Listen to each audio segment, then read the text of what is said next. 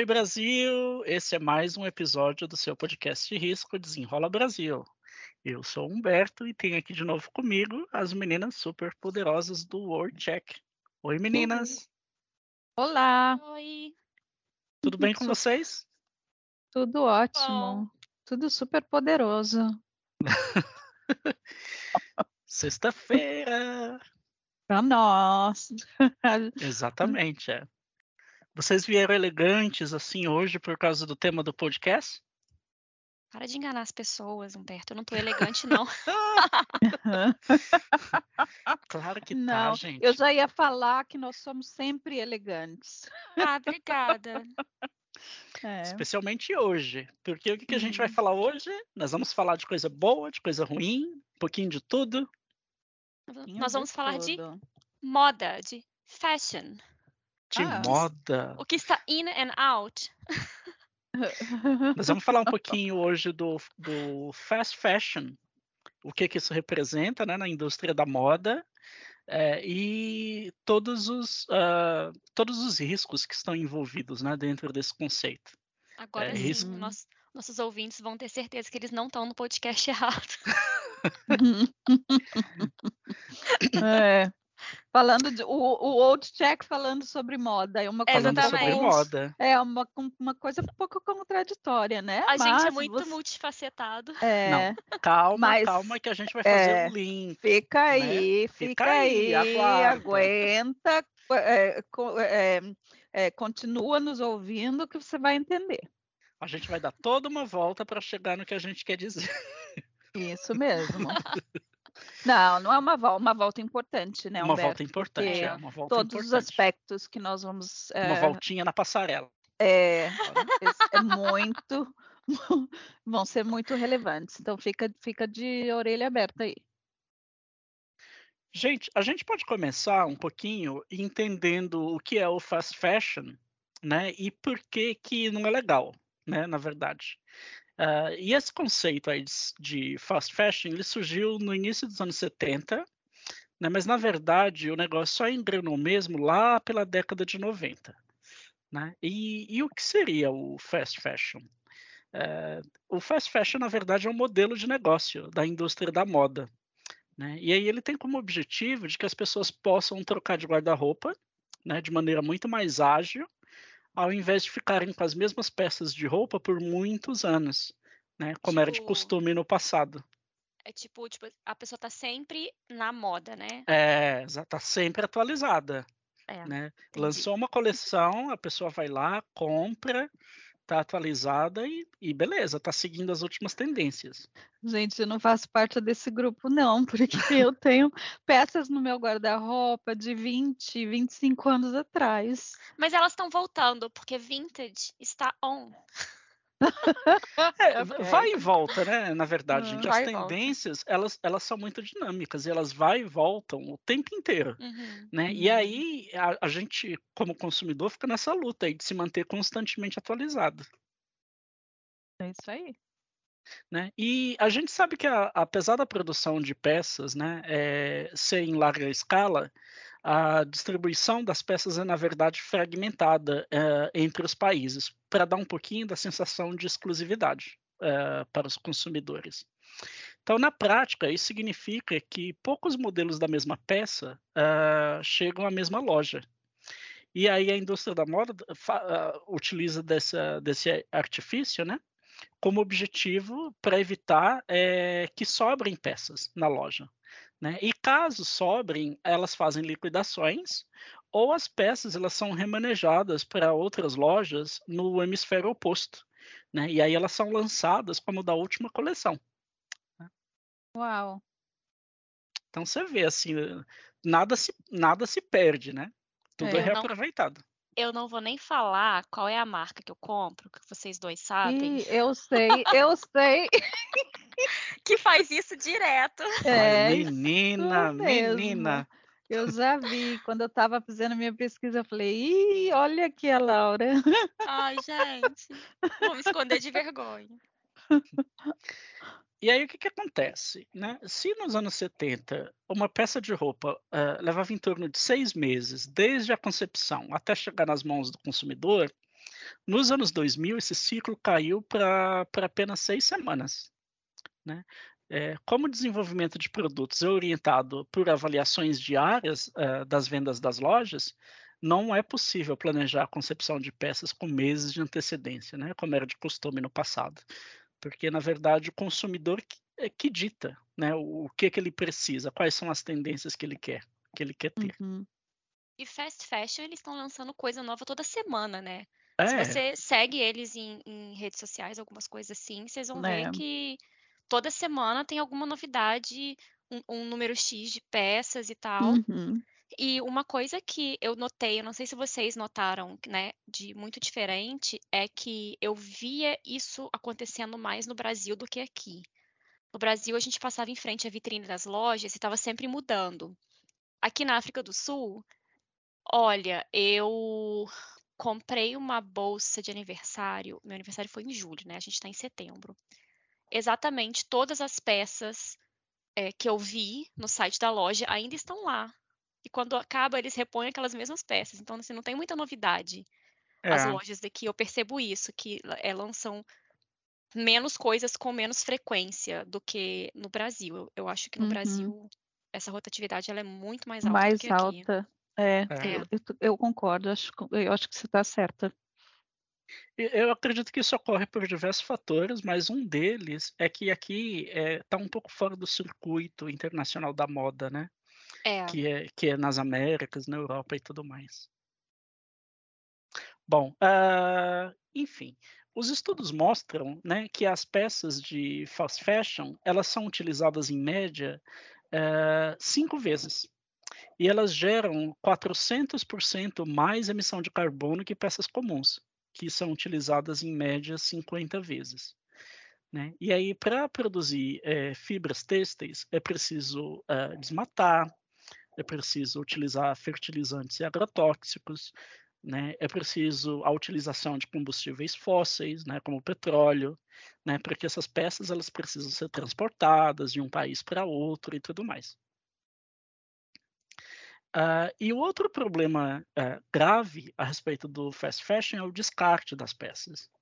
Né? É, normalmente, quando chega a época de, de, de, se desfazer das peças, né? enfim, porque não dá mais para vestir, é, elas não estão mais em condições, condições de serem reutilizadas por outras pessoas. Né? É, ou elas a, podem ser fabricadas até mesmo de material que não é reciclável, né? Uhum. Como por exemplo o poliéster, que é um tipo de material plástico e leva mais de 200 anos para se decompor na natureza. E também tem um outro tipo de material que é a mistura entre algodão e poliéster, que não é reciclável de forma alguma. Uh, e aí, esse material, ele acaba indo parar em lixões e aterros sanitários. Né? É, eu tenho um dado sobre isso, que é uh, 92 milhões de toneladas de resíduos são gerados pela fast, pelas fast fashions todo ano, uh, o que representa 5% dos resíduos sólidos mundiais. A cada segundo, o equivalente a uma carga de resíduos têxteis é incinerado ou descartado em aterros sanitários pelo mundo. Que absurdo, né? É. Eu, eu também li uma, uma coisa que falava sobre o Chile sendo um desses países que está crescendo, é, é, virou um lixão. Porque De essas roupas. É, é, eu fiquei assim, chocada, porque eu não sabia. Né? Um Chile, um país tão. tão... Uh, Laura, você trouxe um dado importante. Tem inclusive um estudo de uma instituição britânica chamada Design for Longevity, que mais de 350 mil toneladas de peça né, vão para o lixo anualmente no Reino Unido. Né? É é, é, e o número de peças é, que é usada uh, antes de ser descartada, né, o número de vezes que a peça é usada antes de ser descartada, diminuiu 36% nas últimas décadas. Né? Ou seja, fazer... hoje se usa menos a eu roupa. Eu posso fazer um, um, também eu queria trazer um dado que eu acabei de me lembrar aqui sobre você falou do, do poliéster, né, da, do material de fabricação. Uhum. E eu queria trazer um dado da sustentabilidade da indústria, porque o cultivo de algodão, que representa 23% é, das fibras é um dos mais sujos. As plantações consomem cerca de 16 a 17% dos inseticidas e 7 a 10% uhum. dos pesticidas fabricados no mundo. É, então, a preparação da matéria-prima, não só a roupa, né, mas a preparação da matéria-prima também, é também, é prejudicial ao meio ambiente. Sim. É, e, e 20% da poluição mundial de rios vem de pesticida, inseticida. Então, eh, uma questão lá na Índia que fala aqui que diversos pesticidas são utilizados nos campos de algodão, né? Uhum. E isso também impacta a vida dos trabalhadores, porque eles acabam adoecendo por conta dos componentes químicos, e, e sem contar a poluição dos rios e do solo Sim. que esses resíduos causam, né? E daí eles falam que a cada 30 minutos um fazendeiro indiano se suicida por conta da desgraça que tudo isso traz. Que isso, Porque, gente? na verdade, eles compram sementes grandes, com, de, com grandes com corporações, pagam caro, produzem com mais tempo e tudo mais, mas daí até que as suas terras começam a ficar pobres por causa de tudo isso que é jogado ali, eles não conseguem eh, mais produzir nada. E daí eles perdem as posses, perdem uh, as empresas, eles saem com a saúde comprometida e não tem uhum. o que uhum. fazer. É um ciclo do horror que eles falam assim nesse texto que eu li. O é ciclo é tristeza, do horror. Né? Deus me livre. Que horror, gente. É, e pesticida também é responsável por, assim, no geral agora, né, por é muitas mortes causadas. É. Especialmente em é, trabalhadores é, rurais. É realmente muito impactante mesmo. Uh, além, além disso que vocês trouxeram, uh, meninas, uh, e do que a gente já falou até agora, o grande problema também não está só no descarte das peças, né? Está tá também na lavagem. Né? Porque o que acontece? Ao lavar essas peças, elas acabam liberando é, microplásticos, né? Que acabam indo parar no fundo do oceano o que gera um mero problema, porque os peixes eles consomem esse microplástico, né? E nós consumimos os peixes, ou seja, nós acabamos também ingerindo esse plástico. É. Né? E tem um dado aqui que 500 mil toneladas de microfibras são liberadas no oceano uh, anualmente. Né? Isso equivale a 50 bilhões de garrafas plásticas no oceano. Nossa, é, a gente não pensa nessas coisas quando a gente compra roupa, né, gente? Tá na hora não de pensa. começar a pensar. É, exatamente. A gente só fala, nossa, olha que linda, e o preço tá é, bom. É, ah, o preço tá bom. É. Você tá aí falando e eu tô aqui pensando, meu Deus, eu que tava juntando dinheiro para comprar roupa na Black Friday. que vergonha. Na, naquela né? loja, e... né? Naquela. É, é naquela loja, loja, naquela loja famosa. Para a gente sabe julgar. que você vai. Não, e detalhe que a gente só abordou até agora um dos aspectos negativos da fast fashion, que é o, o, os crimes ambientais. Tem mais, né? Não para por aí. É, é, é o Olimpíada da Desgraça, né? Não é só isso. É. Tem também uh, a indústria têxtil sendo uma das que mais empregam né, pessoas em condições análogas à escravidão e também mão de obra infantil. Eu tenho um dado aqui interessante, né, que é da Associação Brasileira da Indústria Têxtil e de Confecção, a BIT. É, a indústria têxtil no Brasil emprega mais de 1,6 milhões de trabalhadores, né? É em mais de 33 mil empresas espalhadas pelo país, tá? Uh, e desses, cerca de 75% das vagas de trabalho são ocupadas por mulheres, tá? E essas uh, trabalhadoras, elas se encontram mais vulneráveis à precarização do trabalho. Né? Isso ocorre devido à informalidade, à exploração, né? E aí, obviamente, esse cenário tem impacto direto no aumento da utilização de mão de obra infantil.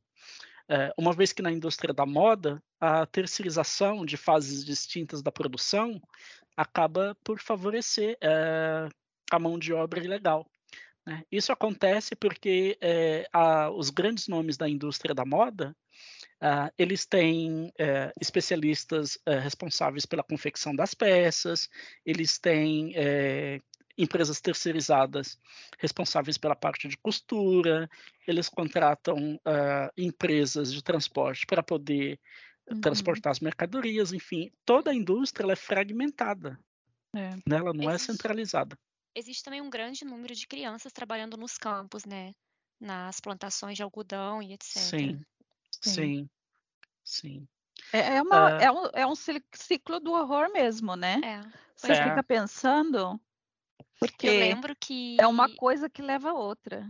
Eu lembro que é, há, há, uns anos atrás, alguns muitos anos atrás, teve é, a polícia, o Ministério Público, não lembro, eles libertaram um grupo de mulheres e crianças, se eu não me engano, hum. bolivianas, que estavam trabalhando numa é, costura, como é que chama aquilo? Ateliê de costura ilegal, né, em São Paulo. Uhum. E eu lembro que em uma das, das fotos eu vi que a mulher não tinha as unhas do dedo, porque ela perdeu costurando Ai, em gente. acidente de trabalho.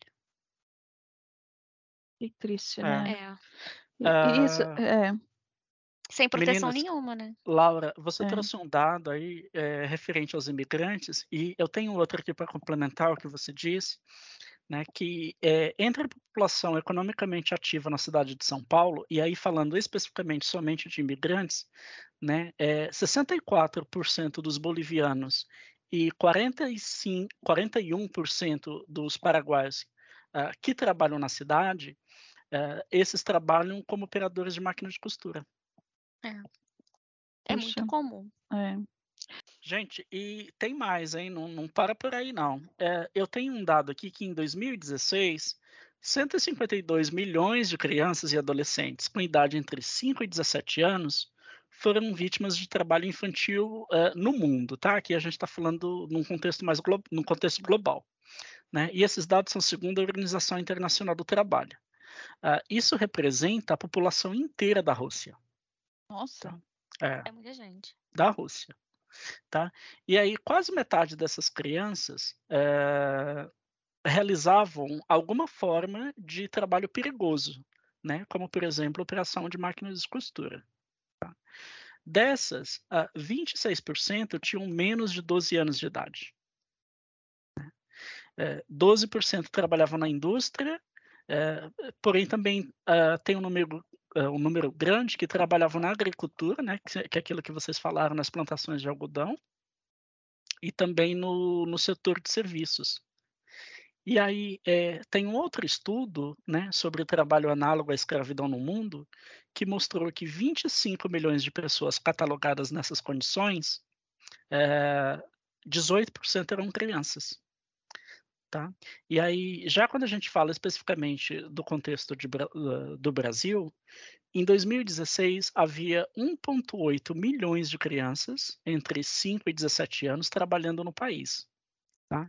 E aí, é, só lembrando, é, só lembrando que a Constituição Federal veta o trabalho de menores de 16 anos no país, né? Salvo na condição de aprendiz, que é a partir dos 14 anos. É, e mesmo Mas assim, é vaga específica, né? É. Mas as crianças tinham que estar na escola, meu Deus do céu. Pois é. é. A gente também, eu acho importante a gente falar sobre as condições de trabalho também, né? Porque a gente está aqui falando crianças encontradas em trabalho escravo, crianças chegam a morrer trabalhando. É, e, e, em que condições que elas são encontradas? Em que condições elas estão trabalhando? Péssimas, assim é fio solto no chão desencapado, é, sem comida, sem Sim. uma cama, sem banheiro. Então, assim, é, é, realmente são condições subhumanas, assim, degradantes. Eu não sei se eu posso usar essa palavra aqui, mas. Eu Pode. acho que sim. Eu Laura... acho que retrata bem o que você está é. querendo dizer. É. Com certeza. Laura, você não quer aproveitar e aprofundar ainda mais é, nas consequências que o trabalho infantil traz é, as consequências, uh, Humberto, elas são é, evasão escolar, por causa do trabalho e da fadiga, muitas crianças acabam abandonando a escola, o que compromete né, o desenvolvimento intelectual e lúdico das crianças, porque elas nem, nem tempo para brincar têm. É, a saúde, né, que entre 2007 e 2017 foram registrados um total de 40.849 crianças e adolescentes entre 5 e 17 anos é, envolvidos em acidente de trabalho no Brasil. Isso só no Brasil. É muita, é muita criança. É. Um, e desse, desse número, né, desses 40.849, 236 crianças perderam a vida. e esses dados são do Fórum Nacional de Prevenção e Erradicação do Trabalho Infantil. É, muitas, muitas dessas crianças são expostas a produtos químicos, esforços físicos incompatíveis com suas idades e tamanhos, poeira, variações de temperatura, objetos cortantes, jornada exaustiva, ruídos, além de abusos psicológicos e até sexuais. É, isso somando né, com aquelas condições degradantes de ambiente e de salubridade que eu comentei antes. É, eu acho que isso, isso gera um terceiro problema, né, que é a governança da empresa. É, as, as, fast, as fast fashion, especialmente, elas, elas melhoraram um pouco nesse aspecto, mas no passado o controle sobre a cadeia produtiva era basicamente zero. Porque como eles terceirizavam tudo, eles não tinham como, ou eles pelo menos alegavam que não tinham como, controlar o que, que os fornecedores deles estavam, é, como os fornecedores estavam operando. E isso traz é, não só a, o dano financeiro, né, porque essas empresas elas acabam sendo multadas e tudo mais, mas também traz o dano reputacional.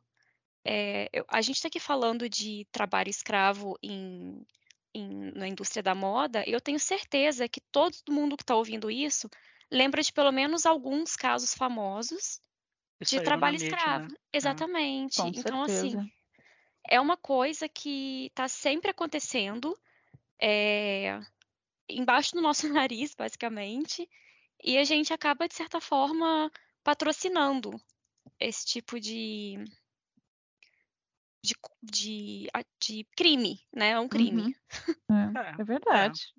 Na verdade, é, é, uma sequência de crimes, né? Porque a gente é. trouxe aqui trabalho escravo, uh, mão de crime obra infantil, crime ambiental. Pois é. Eu, né? eu acho que a gente podia dar o um nome para esse episódio, porque é uma coisa que não sai da minha cabeça, é o ciclo do horror. É o ciclo do horror. Gente, é muita coisa podre é. envolvida na mesma situação. Muito Karina, complicado. Uh, Karina, a gente sabe que a gente aí tá, uh, tá na luta, tá concorrendo uh, contra grandes corporações né, da indústria da moda, mas uhum. tem algo que a gente possa fazer né, é, na, na, na esfera individual para poder melhorar um pouquinho esse cenário? Então, Humberto, essa é uma boa pergunta. Eu acho que, assim, pensando nesse ciclo do horror, a gente sempre pode pensar como nós podemos contribuir. Né? Uh, existe um movimento chamado Slow Fashion, né, que surgiu de maneira global e ele tenta ir na contramão do que nós estamos falando hoje, que é o fast fashion. Uh, então, assim, como a gente pode contribuir? A gente precisa, primeiramente, valorizar os recursos e os produtores locais, né? Ao invés de estar tá consumindo peças das grandes produtoras, da indústria têxtil, porque não consumir produtos feitos localmente e matéria sustentável, como algodão, por exemplo, né?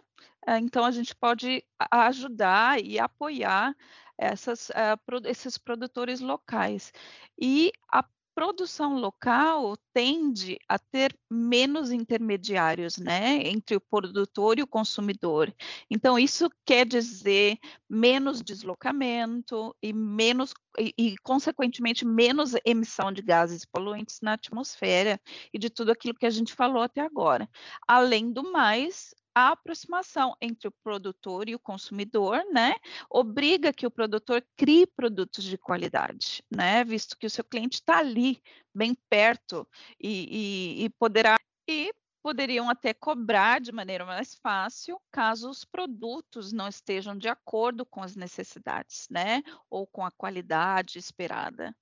E também a gente deve pensar em consumir de forma responsável, gente vamos comprar o que é necessário, né? É, vamos também procurar visitar os brechós, existe muita coisa de qualidade nos brechós. Sim, economia cênica. Né? Tem brechós Exa maravilhosos em São Paulo, por exemplo. Eu sei que não tem em toda a cidade, mas... Exatamente. É, reformar roupa que esteja é, de alguma maneira de, de, danificada. Você precisa pensar em, em alternativas, né? Uhum. Ah, então, você precisa pensar que não precisa ser mais um né, envolvido nesse mercado da ditadura da moda. Existem outros meios de você um, se vestir, se vestir bem e de maneira consciente. Eu tenho uma coisa que eu faço que eu adoro. As roupas das minhas crianças, roupas que eu não uso mais, eu separo e dou para crianças das minhas amigas, ou dou para uhum. minha ajudadora aqui da minha casa. É, não é uma coisa que nunca vai para o lixo, gente. Não vai. É uma coisa que ainda tem a possibilidade. Até sapato. Sapato brasileiro é de, não, é de qualidade, né? Mas é. tem uma hora que depois você usa 20 anos, não dura mais. Mas eu, fi, eu, vejo a felicidade das minhas ajudadoras aqui em casa quando eu dou um sapato que não tem mais sola, por exemplo. Elas ficam felizes da vida, porque o sapato é tão bonito e eles têm na comunidade um sapateiro que faz uma sola perfeita para aquele sapato. É então, é elas vão fazer isso e não custa caro. É. E, e, elas fazem isso e vão usar aquele sapato por mais uns 20 anos. E eu fico feliz da vida quando eu consigo fazer essas coisas acontecendo. Brasileiros, é... eu queria destacar que o sapato brasileiro, olha, é o melhor, tá? é, Saudades. mas é, vamos, vamos voltar, né? Então, vamos pensar como a gente podia é, contribuir. Eu acho que todos esses pontos que eu coloquei agora no é. momento uh, fazem a gente trazer um pouco mais a consciência, né, do que esse ciclo é, esse ciclo do horror, que a gente falou hoje e, e, e como a gente pode melhorar, né? E, e é tão bom contribuir com a, com a, sociedade local, né? Eu lembro que ano passado viajei para uma cidade do Nordeste e tinha um, uma feirinha, assim, um mercadinho que eles vendiam peças de algodão, assim, roupas maravilhosas, gente, com preço bom, sabe, ajuda a comunidade local, né? o dinheiro fica dentro do, do país, circula na economia. Uhum. Fora que também Sim, é bem legal você, você ter uma peça. Que é... ninguém mais tem. É Exatamente. É. É, Eu não, super também. válido, super válido. E claro, né, pensando, gente, o que é relevante em tudo isso, né? Aquela pergunta que a gente teve no começo, vamos falar do, do old check e do fashion. Um, vamos falar o que é relevante, claro o... que tudo isso é relevante, né, Laura? É. Tudo isso a gente tem a, no Check, né, que é o trabalho infantil, que é, é crime ambiental, trabalho escravo, tudo isso está lá e a gente está aqui para te ajudar a seguir né, os princípios e as diretrizes de, daquela sigla, né, que em inglês é o é ESG, ESG, que é Environmental, um, Social and Governance, né, que é ambiente, meio ambiente, social e a governança, que a gente vê que são, são pilares importantes na, nas corporações e indústrias hoje em dia, que até porque os investidores eles também querem saber que eles estão colocando dinheiro em, em empresas que são socialmente, uh, ambientalmente responsáveis e isso traz a governança delas, uh, isso reflete na governança delas, né? Sim. Uhum. E Karina, você tinha uma dica, você tinha uma dica cultural, não tinha? Não, não é cultural, gente. Eu queria, eu queria falar sobre um documentário. Poxa, Karina, é cultural, é? Não. É cultural, vocês, Karina. Você, é. ok. Vocês falaram o, o episódio passado que a Karina também é entretenimento. Então, é, eu queria deixar minha dica de entretenimento, mas assim, é um entre, entretenimento muito informativo e um pouco chocante. É um documentário que existe numa um, provedora que você pode usar aí um, para passar os seus filmes, essas coisas todas que existem por aí hoje em dia, que é chamado The True Cost. Ok? Ele fala justamente sobre a questão e o impacto do consumo exacerbado e da causa no meio ambiente, né, uhum. das pessoas e do meio ambiente. Interessante. Então, é, vale a pena, gente. Eu acho que assim dá um gosto amargo na boca assistir um pouco do que essas pessoas passam, o que a realidade traz, né, ah, do começo ao fim. Foi basicamente tudo que a gente falou hoje. Uhum. Eu ainda não assisti, vou assistir. Espero que esteja em português também para vocês que estão aí nos ouvindo. Mas mesmo que não esteja, coloca uma legendinha, é, é. tenta assistir, porque é importantíssimo. The True Cost. Obrigado, Karina. E tem também Emily in Paris, né? Que é bonitinha. Ah! Fala sobre moda. Fala sobre moda. Se você precisar de alguma coisa levinha depois do comentário da Karina, assiste a dica do Humberto. É. Exatamente. E essa é a minha dica. Todo mundo deu dica hoje. Mas é isso aí, gente. É um, é um, um, assunto bem relevante. Fiquem de olho. Estamos de olho como Old Check. É. Estamos, um, assim, um, aglobando um, tudo o que a gente falou hoje no nosso produto, com certeza. E é isso aí. Que bom. Uh, uh, vocês dominaram a passarela hoje, meninas. então, obrigado mais uma vez pelo, pela participação, pelos comentários. É, bom final de semana e a gente se fala no próximo episódio. Obrigada, Desenrola gente. Desenrola Brasil. Desenrola. Tchau, gente. Tchau, tchau.